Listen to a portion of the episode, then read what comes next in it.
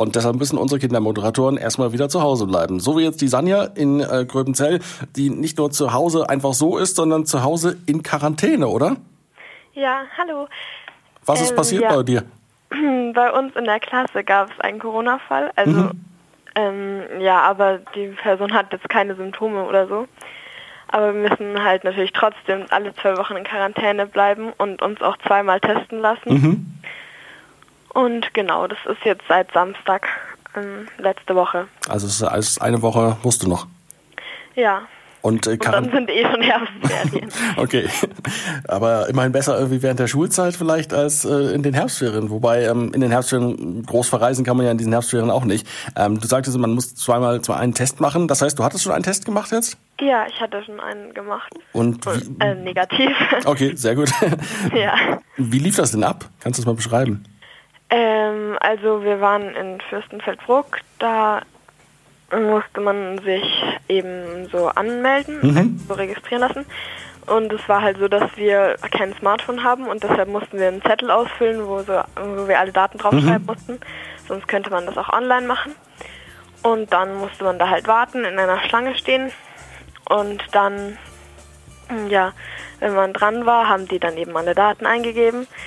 Und dann durfte man in so einen Raum gehen, wo so vollkommen eingepackte Menschen waren. Ähm, und dann haben sie ihren Abstrich gemacht. Und das ging sehr, sehr schnell eigentlich. Dieser, dieser, dieser, Abstrich, wie funktioniert das? Ist das unangenehm oder ganz normal? Mm, Also es ist so, dass die da mit so einem Stäbchen im Mund rumfuhrwerken. Und es ist schon ein bisschen unangenehm, aber dadurch, dass es ganz, ganz schnell ist, ist es eigentlich kein Problem. Hm, Wenn jetzt die ganze Klasse zu Hause bleiben muss, heißt das, es gibt auch keinen Unterricht oder macht ihr den Unterricht dann wie, ähm, wie im Frühjahr quasi von zu Hause aus per Homeschooling? Ähm, ja, also wir haben natürlich schon Unterricht. Und es ist jetzt auch so, also ähm, im Frühjahr war es so, dass wir einfach immer nur Aufgaben per E-Mail geschickt bekommen haben.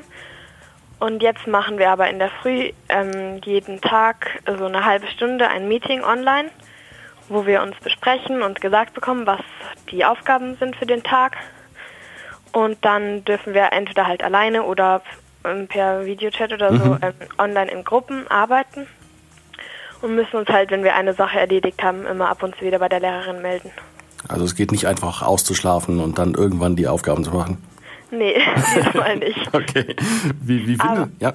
ähm, ja, aber es ist so, dass wir, also eigentlich fängt der Unterricht ja immer um acht an und jetzt das beginnt immer erst um halb neun. Dadurch hat man schon ein bisschen Zeit zum Ausschlafen. Und dadurch, dass du dir den Schulweg sparst, dann nur quasi vom Bett ans, an den Computer musst, äh, ist da auch noch ein bisschen Zeit eingespart, für die man länger schlafen kann. Wie findest du denn den Online-Unterricht jetzt im Vergleich zum normalen Unterricht? Vielleicht auch im Vergleich zu dem, was im Frühjahr stattfand?